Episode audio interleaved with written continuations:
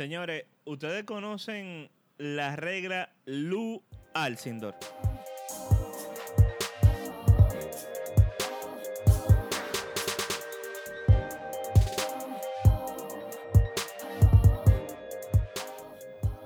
Me suena. Eso yo sé Pero que es en basquetbol, ¿verdad? Pero es una regla como, Sí. como, como el, el cartabón y la vaina, ¿no? No, no, no, no, No. Una regla.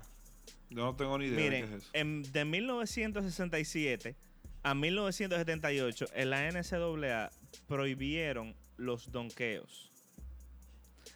Ah, por un caballero, o sea, le pusieron lugar Alcindor, haciendo que se llama la regla, pero le pusieron así, eh, porque a él fue quien más afectó la regla. El caso de que no se podía donkear. Adivinen quién acabó siendo ese caballero Lu Alcindor. imagínate. Karim Abdul-Jabbar.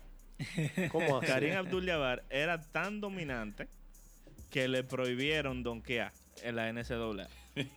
y aún así se pasó todo el mundo por el forro. Había, había, un, había un muchacho, cuando yo vivía en los Guaricanos, había una cancha donde había un muchacho que le decían eh, Fullín, porque el tigre cuando la donkeaba rompía la cancha y a la tercera cancha que rompió se lo prohibieron. ¿Ustedes se acuerdan cuando yo vivía en los Guaricanos, verdad?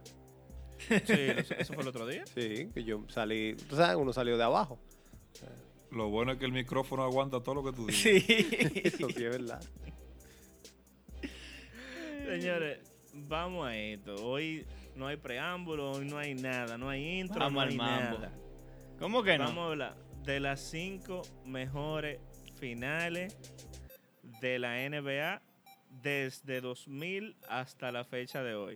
Pero antes de entrar en el tema, ¿ustedes saben qué es más importante que eso? Ya, yo tengo, ¿Qué como- es más yo- yo tengo importante? casi dos semanas esperando este momento. Ah, pues llegó el momento tuyo. Lo más importante es que una vez más estamos aquí, tu coro de podcasteros favoritos. El equipo está de vuelta. No fuimos, pero regresamos, que es lo importante. We back. Seguimos siendo los integrantes de la crónica paralela. Hasta el Los momento somos los, los únicos. primeros integrantes oficiales de la crónica paralela. Háblate con Roche. Gústale que le guste, le duele que le duele. Háblate con Roche a ver si no hace el intro de, de la segunda temporada. El patrón y Goti, yo goti, hablamos, goti, pero, goti. pero que él, él está, él está- está ocupado. Ah, él estaba, él estaba medio convaleciente de salud. Sí. Él, él lo que sí le mandó a decir a ustedes es que se le ve la gomita todito. Ay, Dios mío. Vamos al mambo, vamos al mambo. Señores, eh, nosotros, como siempre, cada vez que traemos un ranking, eh, la manera en la que lo hicimos es básicamente cada quien hizo su top 5 y lo que le vamos a presentar es una consolidación del top 5 eh, de cada quien. Entonces, quedó de la siguiente manera. Y por cierto, de- de- se lo digo desde ahora. Hoy hay lío más para adelante, porque tenemos un, un empate técnico en la primera Ay, posición. mi madre.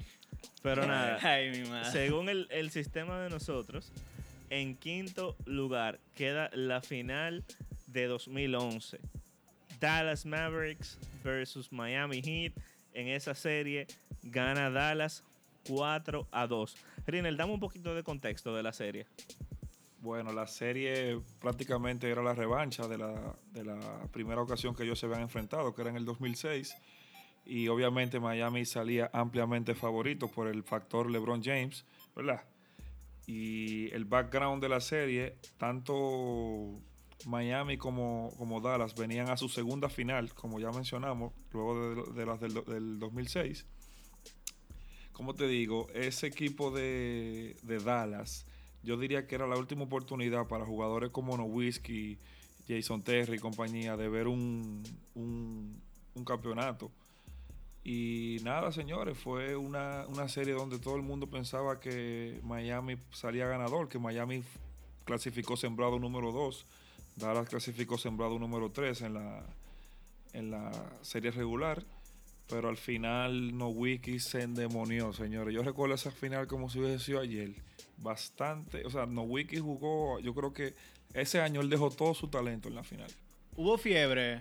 ¿De verdad? ¿O fue bulto? Hubo fiebre, hubo fiebre. No hubo fiebre. Y de hecho, eh, no recuerdo cuál fue el, el número en, en- en sí. Pero el pana duró, eh, creo que fueron 26 intentos de la línea de tiro libre sin fallar uno solo durante el transcurso de esa serie. Bárbaro. Sí, estuvo Sí, perfecto sí. por No. muy buen tiempo de la serie.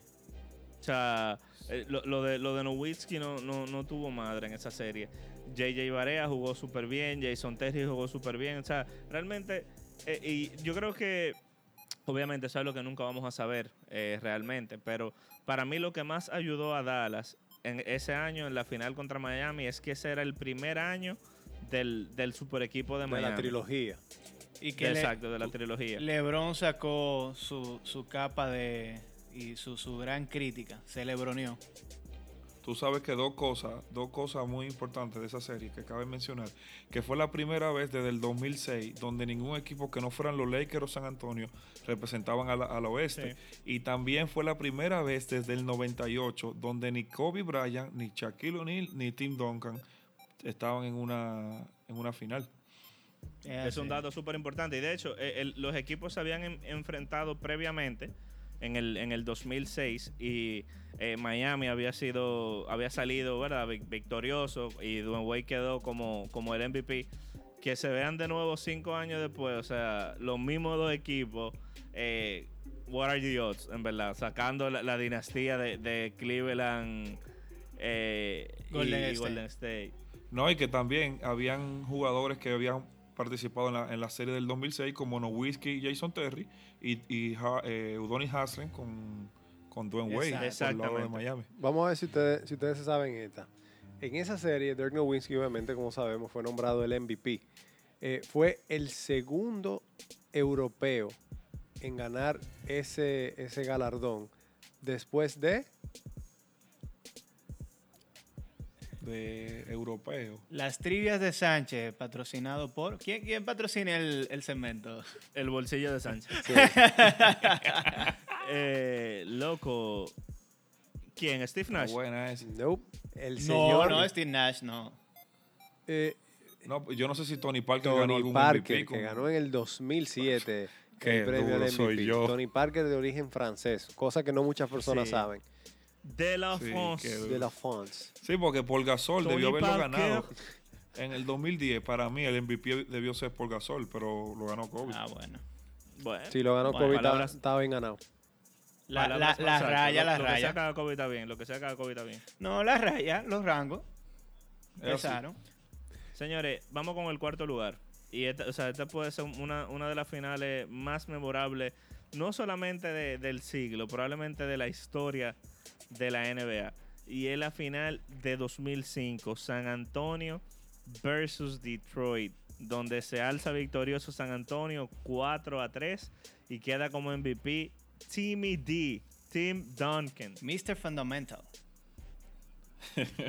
Sí, esa final fue la, la final, yo diría que de los dos equipos élite de su- del momento, no solo porque ambos clasificaron número uno en, en sus respectivas conferencias, sino porque veníamos, o sea, íbamos a ver enfrentados al campeón del, del año anterior y al campeón de dos años anteriores, que era San Antonio en el 2003 y Detroit Pistons eh, en el 2004. O sea, enfrentar, o sea, tú ver enfrentados a los dos campeones, a los dos recientes campeones, ya de por sí tú sabes que va a ser una serie buenísima. No, y, y tú sabes que me gustó mucho de esa final, que fue una final donde en inicio, los primeros cuatro juegos, los dos equipos defendieron su casa. Los dos Sí. equipos salieron victoriosos en su casa. Después, en el quinto juego, eh, San Antonio fue a Detroit y le sacó un juego a Detroit en su casa. Y en el sexto juego, Detroit le devolvió el favor a San Antonio en su casa y le sacaron un juego en su casa también. Como, dato también, tenemos que eh, recordar que Detroit venía de vencer a Miami, que había sido el clasificado número uno cuando estaban Wade y, y Shaquille, y que ese era el equipo a vencer en el este. Y ellos lo vencieron en la final de conferencia y van a una final contra San Antonio. Y también, señores, tenemos que mencionar que ese año ellos enfrentaron a Indiana en playoff.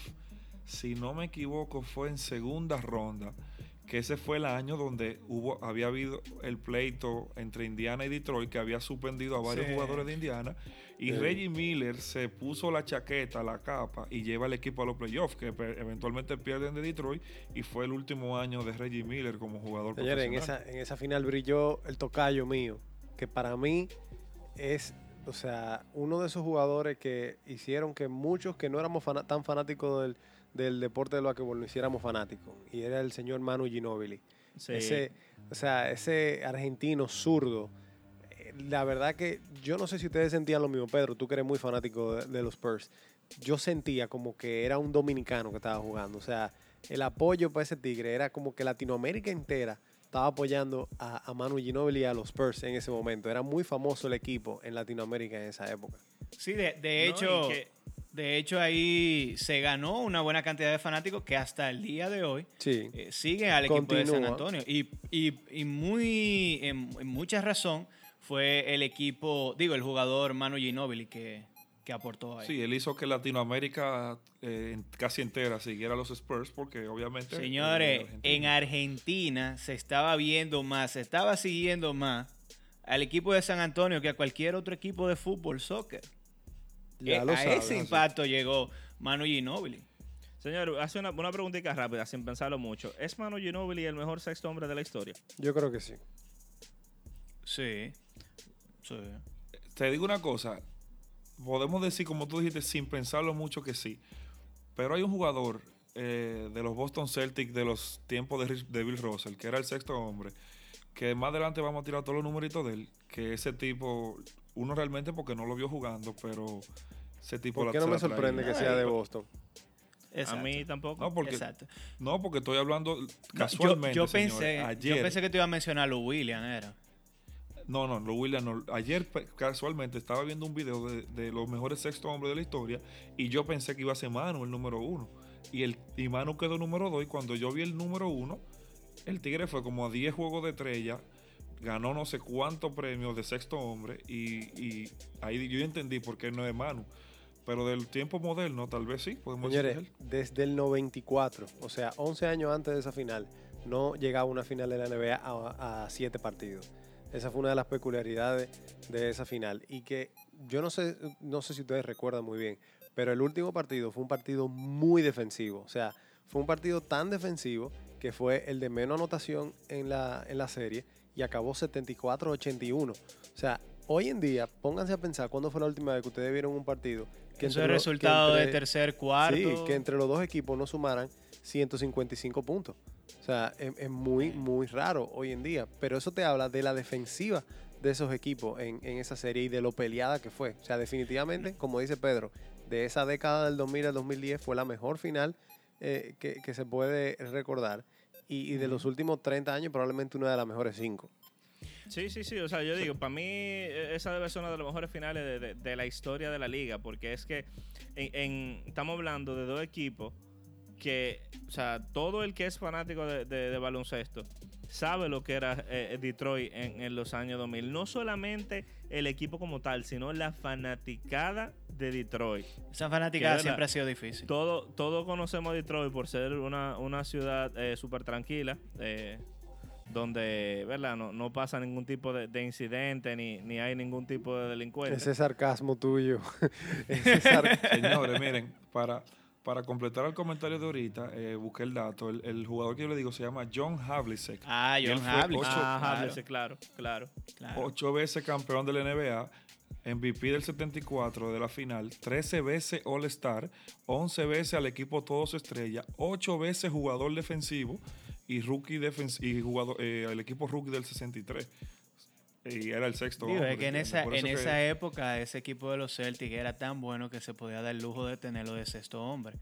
De sexto hombre, exacto. Él jugó en los 60 y los 70. Sí, eh, eh, duró 16 años jugando con Boston. A que ustedes no me dicen quién fue el jugador que se convirtió en el segundo jugador con ganar eh, serie final de NBA con tres equipos diferentes. Pero en ese en año. ese año se convirtió en el segundo jugador en ganar tres finales con tres equipos diferentes. Le voy a dar una pista. Un muertico tiene, un muertico No, tiene que ser. le voy a dar una pista. Uno de esos otros anillos lo ganó con Los Ángeles Lakers. Mm, eh, eh, es- óyeme, esa el trivia de señor Sánchez al aire. Robert Ory. Loco, Robert Horry. Es verdad. muerto. No, señores, como un muerto. Robert Ory no era un muerto, por Dios. Robert Ory, Yo creo que fue un No, un jugador que jugaba un rol en equipos muy buenos. bueno, Un, un muertazo. ningún muertazo. Hay peores que ese. No, pero ganó siete, siete, siete veces. Bueno, ganó. porque tuvo la mejor época de, de los Lakers. Robert Horry nos hace felaciones con las dos manos. Muchacho, pero Pero Pero por contrólate Dios. esos impulsos eh, pasionales. Es que- Bueno, Dios. Señores, Yo te vamos, digo, vamos- a seguir, dejemos a Robert Ory a un lado, que ya... que Pedro tiene algo personal mucho con Robert mucho hemos hablado de él ya. Señores, en el puesto número 3 tenemos la final de 2010. Lakers versus Celtics. Esa serie acabó 4-3 a favor de los Lakers. MVP Kobe motherfucking Bryant. Bueno, bueno. Dios ¿Por lo tenga en gloria. ¿Por qué tú tienes que hablar así, Jiménez? Loco, Eh, Rinel, cuéntanos, cu- cuéntanos un poco cómo, cómo tú viviste esa serie, cómo fue ese proceso de, de tú, tú sabes, como nosotros le cogidita, que empezamos como nunca y te- terminamos como siempre. ¿Cómo fue ese proceso de tú? Yo creo que el árbitro y yo Sí, vimos sí, ese juego tuvimos, final tuvimos viendo. eh, de hecho, vimos el- el- la serie final anterior, que también fue Sí. Celtics Lakers. No, no, la anterior no, la del 2008. La del 2008, exactamente. Y, y esa del, del Pedro, 2010. tú sabes lo que yo hubiese dicho si no hubiésemos estado grabando, ¿verdad? yo- no, tú sabes lo que yo hubiese dicho también. si no Que- tomara- que- No, lo que pasa es que el Por respeto señores, a nuestros los- oyentes, no lo vamos a, a decir. Para los que no lo saben, el árbitro y yo estudiamos juntos en el colegio y nos conocemos, uff, como desde el No me No, 2006. y provoque. básicamente to- No toda me- esa. Eh, eh, ella, ella, la- ella la están No poniendo, me, la están poniendo. no me La provoque están poniendo, la están la está poniendo. poniendo mamita. bueno, Mira, yo te voy a decir una cosa. Yo siempre he dicho que, ¿verdad? Ya ganaron los Lakers, pero ese séptimo juego en el, el Staples Center de Los Ángeles hubiese sido en el TD Garden y lo gana Boston, porque yo ese día sentí el arbitraje muy Sí, inclinado. y hubiese sido en el Virgilio, en el. Virgilio Travieso Soto y gana, y gana San Carlos. No me vengas con esa Rinel a esta altura del juego. Pero tú me estás haciendo mi pregunta. Tú me estás preguntando. Entonces tú me preguntas para que. para No, que- no, no, no, pero yo, Para no yo lo que quiero es que tú me, que tú me narres brevemente eh, cómo tú viviste la serie. O sea, ¿en, en qué momento tú entendiste que Boston tuvo en su mejor momento? ¿Tú lo viste posible ganar esa serie? ¿Tú entiendes que Boston fue dominante? O sea, háblame, háblame de eso. Claro, porque la serie se puso 3 a 2 arriba a Boston. La serie se puso 3 a 2 arriba a Boston. Eh, yo no sé si tú recuerdas, árbitro, que Kendrick Perkins, que en ese momento era un asesino Sí, bajo el aro, sí. Pedro, Sí, sí, sí. No, no. eh, eh, eh, se lesiona. el dueño del aro en ese entonces. ujú. Se lesiona y, y realmente eso fue el principio del fin para los Celtics. Que cabe mencionar que desde el 2005 no se iba a una serie a siete juegos, eh, que fue la que mencionamos anteriormente. Nada, loco, yo qué te digo, yo quería que Boston ganara, pero, pero no, y que te voy a decir una cosa, el juego, el juego 6 fue una pela que le dieron los Lakers a Boston, como por 20 puntos, que ahí empataron la serie. Y el juego 7 en Los Ángeles, el juego terminó de 4 puntos, 83-79. O sea que fue un juego que hasta el final, hasta el final el juego estaba por. Estaba ¿Quién fue el mejor hombre de Boston en esa serie? Paul Pierce. Claro. The Claro. Truth. Paul Pierce, Sí, sin, Paul sin Pierce, duda. Sin duda. Paul Pierce tenía una cosa, tal vez él no va a quedar, él no va a ser recordado como de los mejores de todos los tiempos, pero sí contra ciertos equipos él sacaba a relucir lo mejor de él y, y- y eso eran lo- los Lakers de Kobe. Él como cuando enfrentaba a Kobe, él se crecía realmente. Lo que pasa es que Kobe también se crecía contra los Celtics.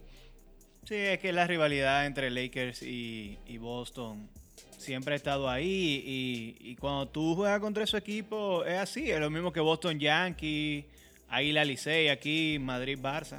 Esos jugadores clave Tú- siempre sacan la, la capa. Mire, para que ustedes sepan, esa fue la ocasión número 12 en la historia donde los Celtics y los Lakers se enfrentaron en una final. De, esos dos de esas 11 anteriores, los Celtics ganaron 9 y los Lakers ganaron en el 85 y en el 87. Y qué bueno realmente, hoy en día ya lo vemos, ya que está superado, que ganaron los Lakers, porque si no, Kobe se hubiese ido con su currículum dos derrotas en finales contra los Celtics, que eso no, no iba Yo a creo, caer que en bien este, yo creo que en este currículum. podcast falta un fanático de los Lakers, porque No, no, y te, te voy a decir algo de, de esa final. Eh, ahora que tú mencionas que falta un fanático de los Lakers.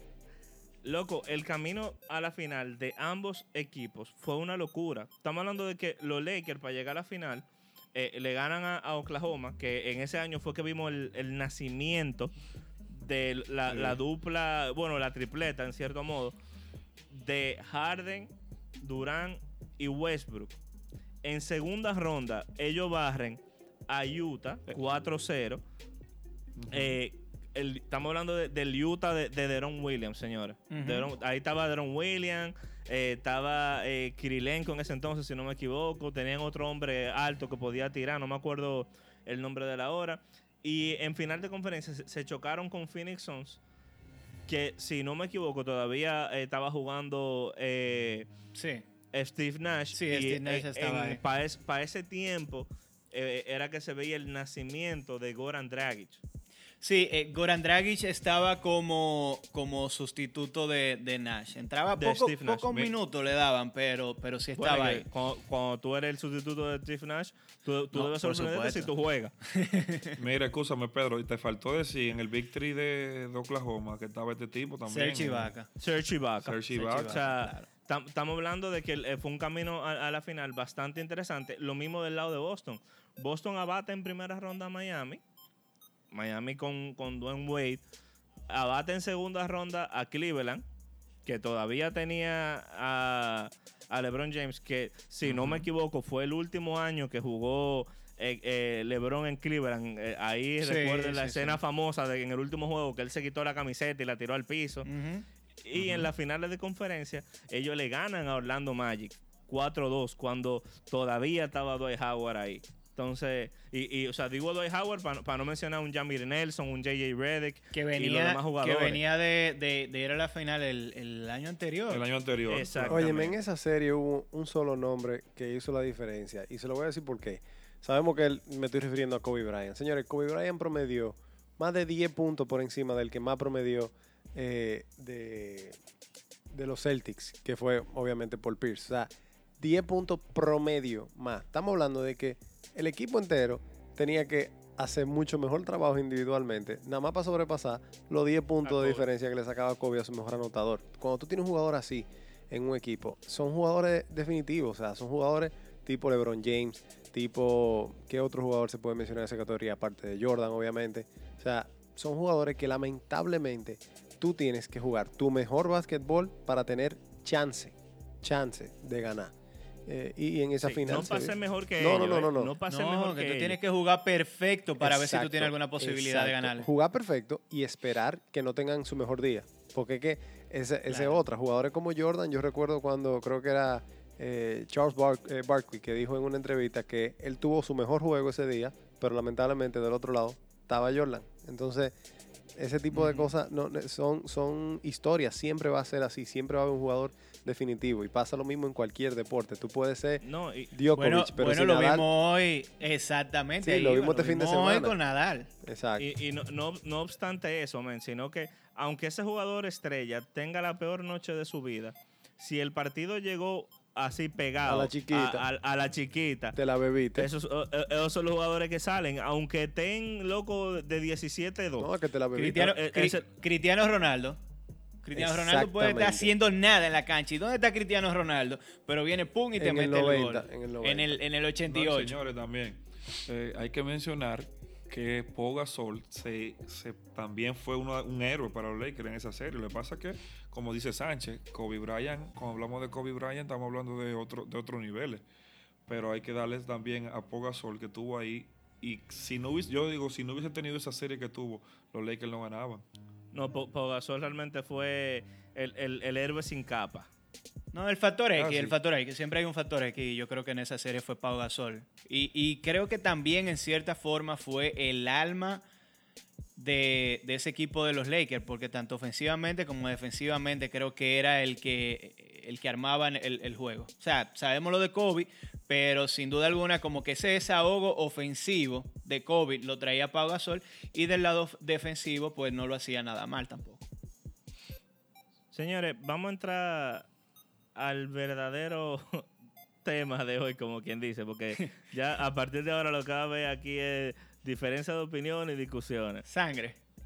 De acuerdo a nuestro sistema de puntuación, eh, para las dos siguientes posiciones que vienen, por eso lo voy a decir juntas, hay un empate técnico. Ambas sacaron la misma cantidad de puntos. Entonces aquí tenemos que determinar en bibola quién se lleva el puesto 2 y quién se lleva el puesto 1. Dale. Eh, las dos las dos finales que quedan es la final de 2013 de San Antonio contra Miami, donde eh, Miami salió victorioso 4 eh, a 3. Y la final de 2016 de Golden State versus Cleveland, donde salió victorioso eh, Cleveland 4 a 3. Yo todavía no entiendo por qué está en empate. Ambas quedaron con la misma cantidad de puntos. Entonces, árbitro, eh, ¿cuál partido debe ser la segunda y cuál partido debe ser la primera? La segunda tiene que ser la de Miami y San Antonio, por supuesto. Es que, bueno, yo, yo no quiero decir como, no quiero denigrar una para, para subir la otra, pero es que la final de, de Golden State y Cleveland, ahí pasó algo que nunca había pasado en la NBA. O sea, nadie le había regresado en una final de, de un 3-1 a ningún equipo, y menos a un equipo que acababa de romper el récord de más victorias en temporada regular al, a los grandiosos Chicago Bulls de Michael Jordan en el 98. Entonces, yo creo que ahí no, hay- ahí no hay discusión. Fue el underdog ganándole al mejor equipo de la NBA y probablemente a uno de los mejores quintetos de todos los tiempos que ha tenido la NBA. Por eso yo doy. Yo no estoy de acuerdo con el árbitro. ¿Por qué?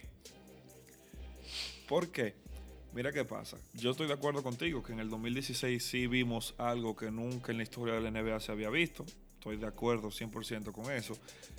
Pero eso no significa que la final fue mejor. ¿Por qué? Porque tú tienes un equipo que en los primeros cuatro juegos mostró un dominio total sobre el otro. Y tenemos al- por el otro lado al otro equipo que en los últimos tres muestra un dominio total sobre el otro y, y termina ganando la final. Sin embargo, en la serie del 2013 entre Miami y San Antonio, que muy bien la recuerdan ustedes, especialmente Pedro, Cállate. esos, esos equipos, esos equipos se fueron a tú me das, yo te doy, tú me das, yo te doy, hasta que llegamos a un séptimo juego. Un dar un deiro. No, y que terminó y y, la- que terminó de 7 puntos en, el, en el- el séptimo juego y que el juego 6 se fue a overtime termina de 3 puntos y ustedes saben muy bien que el tiro famoso de Ray Allen y el tiro que falla Kawhi fue que falló un tiro libre eh, si no me equivoco, sí. Kawhi falló un tiro libre o sea que hay cosas que marcaron en esa serie que todavía siete años después seguimos hablando de eso. Es verdad que en el, 2006, el 2016 el tapón a Iguodala, el, el tiro de Kairi, pero para mí la serie del 2013 es la mejor serie final de este siglo. Para mí. ¿Sabes qué, qué me, me parece muy particular de esta serie? Y no- o sea, todavía voy a hablar de esta sin entrar en, en la otra. Eh, es que la- el flujo del- de, los partidos, como bien dice Rinel, eh, en, el, en el juego 1 en Miami, Miami defiende su casa, San Antonio, no, perdón, eh, San Antonio le gana el juego a Miami en su casa para empezar la serie. En el juego 2, Miami regresa y le da una pela, literalmente, a San Antonio y defiende ¿verdad? el juego que le queda. ¿Qué pasa? En el tercer juego, San Antonio le devuelve la pela a Miami. y le saca, Sí. le- o sea, le sacó la pela más grande de- de- que, que ocurrió en esa serie completa. Ya eh, la gente empezaba a imaginarse de, bueno, eh, si San Antonio le pudo sacar esta ventaja a, a Miami en un juego, es muy difícil que Miami pueda ganar esta serie. ¿Qué pasa? En el otro juego, Miami le da una pela a San Antonio. En el quinto juego, San Antonio vuelve y, le gana a Miami de doble dígito. Y ya en el juego 6, juego 7, en el juego 6, que fue donde, donde pasó el, el- el legendario tiro de, de Ray Allen, eso fue lo que le da la victoria a, a Miami. Luego de San Antonio ya prácticamente está celebrando, como quien dice, porque eh, ese juego San Antonio dominó prácticamente en cada aspecto importante del juego, eh, sobre todo en, la parte eh, mental. Ellos estaban haciendo todo lo que tenían que hacer. Fallaron un momento, pierden ese juego y para mí el juego 6 fue lo que definió la serie. O sea, ese juego 6, al Miami ganarle ese juego a San Antonio, ya en el juego 7, eh, era muy, muy, muy difícil que San Antonio llegara a ganarle a Miami a su casa, eh, a- teniendo nosotros un, un- del otro lado un, un LeBron James, un Ray Allen, un Chris Bosh, eh, un Dwayne Wade, que estaban dispuestos a dejar el cuero en la cancha, señores. O sea, esa final, aunque perdió mi equipo, yo de verdad debo reconocer que debe ser por mucho la mejor final de, de este siglo. Yo, Con- con- eh, Yo coincido contigo, co- coincido contigo, Pedro. Ese juego 6, si ustedes recuerdan, nos fuimos al, al último cuarto, San Antonio ganando de, de 10 puntos. Y los, y los hits con LeBron a la cabeza le meten una, una, un 27 y, y ahí empezó el Espérate, espérate, espérate, espérate, Mike Miller. Dale, árbitro, dime, ¿por qué es que tú no estás de acuerdo? Rápido, dame tu ¿Por argumento qué que más yo no estoy de acuerdo? Por lo mismo que acaba de decir Pedro. O sea, sí, en esa serie fue una serie también muy reñida, pero básicamente todos los juegos acabaron por 10, por más de 10 puntos, 10 o más puntos. Fueron pela todos. Entonces no San fueron Antonio y tan pegados. La de San No, Antonio no, y no Miami. to- No, todos, no todos. Los, Casi los todos. Juegos, los juegos. El dos, el ma- tres. Más, más importante que, o sea, el 1 para arrancar la serie y el 7 acabaron de 7 y de 4. Sí, esos fueron los únicos. Y, perdón, y el ju- y el digo, juego y el seis. 6. Y el juego 6 acabó de 3 puntos. Después de ahí, todos los otros juegos, o sea, 2, 3, 4 y el 5 fueron juegos abiertos. O sea, no se había... Un- Y vamos a estar claros que, aunque San Antonio tenía un muy buen equipo, en mi opinión, Miami pasó demasiado trabajo con San Antonio. Y voy a explicar por qué. Kawhi Leonard todavía estaba subiendo. O sea, Estaba no, verde, no estaba estaba, verde. no, no estaba el Kawhi Leonard de. Bueno, vamos a sacar el Kawhi Leonard de este año, ¿verdad? Porque a ver, vimos lo que hizo con los Clippers. Pero Kawhi Leonard estaba en sus inicios. Y del otro lado, los veteranos estaban muy veteranos también. No eran muchachitos que estaban jugando. O sea, los Manu Ginobili, los Tim Duncan, los Tony Parker. No, no aguantaban el mismo fuerte que, estaban, que, que podían aguantar los LeBron James, Dwayne Wade, etcétera, etcétera. Chris Bosh. Y ese grupo de, de jugadores de rol que tenía Miami, que eran bastante buenos. Entonces, Ahora bien, el claro tú- favorito tú- era, era, era Miami. Pero ahora bien, tu argumento de que eh, eh, todos los juegos, a, a excepción de lo que acabamos de mencionar, fueron juegos abiertos. En esta serie de Golden State y Cleveland, todos Fueron peor los todavía. juegos, a Claro. excepción del último, acabaron de doble dígito. La, la distancia más pequeña que se vio en, en ese juego fue una victoria de 14 De 11 pu- de, puntos. de 14 De 11. no de 14 de 14 No, Ah, porque no, el de juego 11. 4, Sí, el el- el Golden juego State lo 4, sí, gana verdad. 108 a Es 97. verdad, es verdad, es verdad, es verdad. Fue, 11 fue de puntos. 11 puntos. Después todos los juegos fueron, o sea, si- cu- cuando la ventaja más mínima que te sacan una victoria es 11 puntos, ya tú te puedes imaginar lo que pasó en los otros juegos. No, claro. Estamos, Hubo un no- juego que fue de 33 puntos. Sí, la- estamos de acuerdo, estamos de acuerdo. Pero de 33 puntos a favor de, de Golden State, ¿verdad? Sí, el segundo juego, Y- el segundo juego que ganó Golden Y State. el juego 3, Cleveland lo gana de 30. Sí, lo ganó de 30. Le devolvió el favor. Sí, le devolvió el favor. Pero es todo lo que le involucraba cada uno de esos juegos. Y tú E- sabes especialmente por- por lo que yo- pasó, el asunto de Draymond Green y aquello. Ahí, ahí es que yo quiero llegar. ¿Tú sabes por qué yo creo que esa final queda por debajo de la otra? Porque parte de la responsabilidad del comeback de Cleveland es de Golden State, específicamente de Draymond Green por no saber callarse la boca. Eso fue lo que le costó a Golden State Ya lo no sabe. coronarse campeón ese Ya año. lo Estamos papá. Ese Está- juego estamos de siete- acuerdo ahí. Ese juego 7 hubiese sido dif- totalmente diferente con, con Draymond Green en la cancha. Exactamente. Esa serie no llega a 7 juegos. por Con Draymond Green en la cancha. por eso yo le quito un poco de, de- de- no le no quiero decir mérito, pero por eso le quito un poco de empuje en relación a la otra serie, porque fue una, esa serie se vivió en la cancha 100%, eh, no pasó nada eh, externo a, a lo- a los jugadores que y dentro de, los mismos jugadores que manchara la serie, a excepción de esta final de 2016. Por eso yo creo que la final de, de 2013 Sí, pero es que yo creo que la mejor. es que yo creo que igual eh, sin Draymond, yo sé que, que, que causaba el sacar a Draymond Green y que probablemente con Draymond Green, como acabo de decir en la cancha, es muy probable, que cosa que no vamos a saber nunca, que no llegara a siete juegos la serie, pero igual ese equipo de Golden State sin Draymond Green en la cancha era favorito. Incluso si lo Sí, buscamos, si lo buscamos en la banca, si lo buscamos como estaba en la casa de apuestas, es muy probable que el favorito fuera, como quiera, Pero- para ese juego 6, pero acuérdate el de equipo algo. de Golden State. Acuérdate de algo, que no era solo lo que Draymond Green te aportaba en el juego, también la presión de él, lo que él hablaba en la cancha, eh, cómo él provocaba a los otros jugadores, cómo él, o sea, ese espíritu de él genera otra cosa en la cancha. Es el tipo de jugadores que no solo te aportan a nivel deportivo en el juego, sino que su presencia, su sola presencia en la cancha, ya ejerce una presión en el equipo contrario y ya y, y tiene un factor, se suma un factor a, lo- a los otros factores deportivos. Entonces, eso Sí, fue pero lo que ese, ese mismo factor, ese mismo factor fue que le jugó en contra. Sí. Y, y- y podía ser incluso, podía ser algo que le perjudicara un poquito más. Lo que pasa es que estamos hablando de Draymond Green, que a él no le importa nada de esa vaina.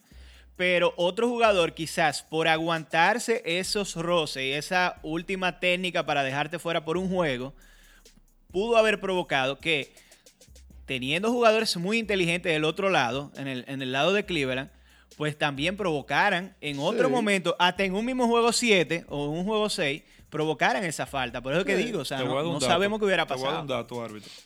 El Draymond Green se perdió un juego de la final, que fue el juego El cinco. juego 5. Y con todo y eso, Draymond Green quedó de Golden State líder en rebote, líder en asistencia y líder en robo del equipo. ¿Entiendes? Estamos hablando que tú le quitaste por un juego. Bueno, le quitaste no, se quitó el mismo Sí. por un juego al mejor al mejor en esos tres ámbitos que ya te mencioné. Y, y con esto quisiera dar mi opinión con respecto a las suspensiones en playoff y en finales. Para mí es ridículo que por una falta a ti te suspendan un juego. Por lo, la única liga eh, en Estados Unidos que hace eso es la NBA. No, yo estoy, yo, estoy de, yo estoy de acuerdo con que lo suspendan, porque que usted no puede estar... eh, Es que hay una fina línea ahí. O sea, después vamos a lesionar al, al mejor jugador de, de tal o cual equipo para dejarlo fuera. Y en el fútbol pasa, porque es un deporte de más contacto quizás que, que otros, eh, como, el, como, la, como el béisbol. En el fútbol pasa lo mismo. Si usted acumuló la cantidad de tarjetas necesarias para que le suspendan un juego, a usted lo van a suspender así usted se pierda la final de la Champions, por poner un ejemplo. ha pasado muchas veces que- y, que y lo que hay. cosas que ha pasado, Sí. ¿entiendes? Incluso a- al Cholo lo suspendieron por una tarjeta, ¿no fue Sánchez en una ocasión? y después hizo un comentario y... y- eh, creo que fue para una final o una Sí, supercopa. sí, sí, fue una, fue fin- creo que una supercopa. Él venía acarreando una suspensión de la temporada anterior y cuando le tocó Ujú. jugar la supercopa estaba suspendido. Fue contra el Madrid. Exacto. Señor, una pregunta en ese mismo tenor. Eh, viendo nosotros el, el rol eh, que en cierto punto han desempeñado los árbitros en un partido, en el sentido de que en ocasiones un, un canto de un árbitro, una decisión, una técnica o algo que haya hecho un árbitro ha literalmente alterado el resultado del juego. ¿Hasta qué punto ustedes creen que se debería permitir que los árbitros tengan esa clase de poder? Y que ellos saben que lo tienen y que muchas veces ellos mismos, eh, eh, eh, no lo quiero decir así porque soy feo, pero ellos mismos inducen la vaina. A veces hay como un abuso de poder, te, enti- te entiendo en, esa parte. Yo creo que ah, por eso mismo cada una de las ligas, en conjunto con la unión de, árbitros de cada una de sus ligas, por ejemplo el béisbol y el basquetbol, fútbol, etcétera, tienen ese tipo de reuniones después de los juegos y cada vez vemos que es más común, como por ejemplo en la NBA, en los playoffs, después de cada partido los árbitros se reúnen, ven las jugadas, ah, eh, toman esos dos últimos minutos de juego para hacer un análisis de cada una de las jugadas que se cantaron por los árbitros. Y después decir, mira, este es el reporte. Y decir, mira, pasó esto, esto no debió de ser así, esto debió de ser así, etcétera, etcétera. Y lo ¿Ustedes mismo pasa en el background con, con la pelota, el, el fútbol, soccer, Eh, etcétera. exacto, pero una pregunta, ¿ustedes creen que debería haber, eh, así mismo como los árbitros hacen, que se sientan a, a verificar la jugada, a ver qué tal tuvieron los, cantos y, y ese tipo de cosas en el partido? ¿Ustedes creen que aunque eso haya sido ya como que después que se hace la revisión, obviamente, se debería penalizar a los árbitros por decisiones erróneas? O sea, Se hace. suspensiones, multa y demás. O sea, es que, es que entonces, mira, el problema de eso, Pedro, es que, primero, ninguno de nosotros cuatro hemos pitado un juego de élite. Eh, el árbitro pitaba juego en el colegio y, y- y puede saber, mm, o sea, tener una, un granito de arena eh, de entender la presión que ejerce tú tener que ha- hacer, o sea, cantar una jugada en el momento ahí, de inmediato, y no tener una repetición, no tener una qué sé yo qué. Los árbitros, cuando pitan una jugada, por ejemplo, el caso del basquetbol, tienen la oportunidad de ver una repetición eh, si, la, si, si el equipo lo pide, ¿verdad? O, o si el mismo árbitro decide. ¿Cómo, cómo es eso? Se, lo puede decidir el árbitro. Ok, el árbitro puede decidir. Quiere decir que él tiene todas las herramientas para él cerciorarse de que su eh, llamada haya sido correcta, ¿verdad? Sí. Entonces, ahí ya tiene que, te- ah, en ese caso sí yo te diría, si un árbitro es evidente que se equivocó en el momento del pito y luego revisó la jugada y como quiera la dejó, siendo tan evidente, yo entiendo que ese sí son, son tipos de cosas donde deberían ir poniéndole como puntos a una licencia, como hacen en la Fórmula 1, que te ponen puntos en la licencia y cuando tú acumules X cantidad de puntos en una licencia, te suspendan por X tiempo. ¿Por qué? Porque si tú me dices que es un, un árbitro que no tiene forma de ratificar una jugada, yo te entiendo que se equivoque, porque no es fácil pitar un juego de cualquier deporte, pero cuando tú tienes las herramientas, y está pasando ahora mismo en el fútbol con el VAR, cuando tú tienes las herramientas que te apoyan para tú poder ratificar una decisión y no lo haces, entonces es porque tú quieres ser protagonista o, o porque tú no- de alguna forma estás parcializado en tu decisión y se pueden prestar a malinterpretaciones. No sé, Rinel, ¿qué, qué tú piensas de eso en el caso, por ejemplo, del béisbol? Mira qué pasa, ya con el béisbol eh, se ha mejorado mucho, no, el tema de los árbitros, sino el tema de, de las repeticiones y eso ha salvado muchas jugadas que ustedes saben muy bien que han podido cambiar hasta el, el curso de un Sí. juego. Pero en el baloncesto, eh, ¿cómo te digo? Yo siento que ellos deben, eh, ellos tienen sus temas internos, incluso hay un reporte de los últimos dos minutos, creo que, que Sí. ellos sacan de los juegos, que para mí es insignificante ese reporte, porque como estábamos hablando ahorita, si, si al final eso no va a servir de nada, ¿para que tú me des un reporte que dice, sí, es verdad, el árbitro cantó una falta que no, No, era y que que no era hasta es falta"? peor, porque después eso se publica y el árbitro queda como el malo y ya tú sabes lo que piensan los jugadores de ese árbitro y demás. O sea, van predispuestos. Exacto, entonces. Eh, men, yo pienso que al final son humanos, se van a equivocar y eso es parte de la esencia del juego. Igual, igual los coaches tienen dos, creo que son dos chances de, de pedir repetición Sí. en, la NBA. O sea que para mí eso hay que dejarlo así ya y que uno, hemos vivido todos estos años con, con eso. Igual sabemos que ellos son malos, casi todos, pero nada. Lo que pasa ahí, eh, por ejemplo, sí se hacen como ciertas sanciones. Por ejemplo, hay árbitros eh, y umpires que no, jue- no lo invitan a la serie mundial o a juegos de playoff. O sea, toman esa precaución de elegir a la gente más experimentada, al que sabe que puede manejar mejor el juego y que tiene una buena reputación y un buen respeto de los jugadores. Incluso la, la Asociación de Peloteros de Grandes Ligas hace una encuesta de cuáles son los mejores árbitros y los peores árbitros. Ok, señor, entonces ya para cerrar, Rinel, eh, Dímelo. 2013-2016, 2013. árbitro, 2013-2016, 2016. Sánchez, 2013-2016. 2013.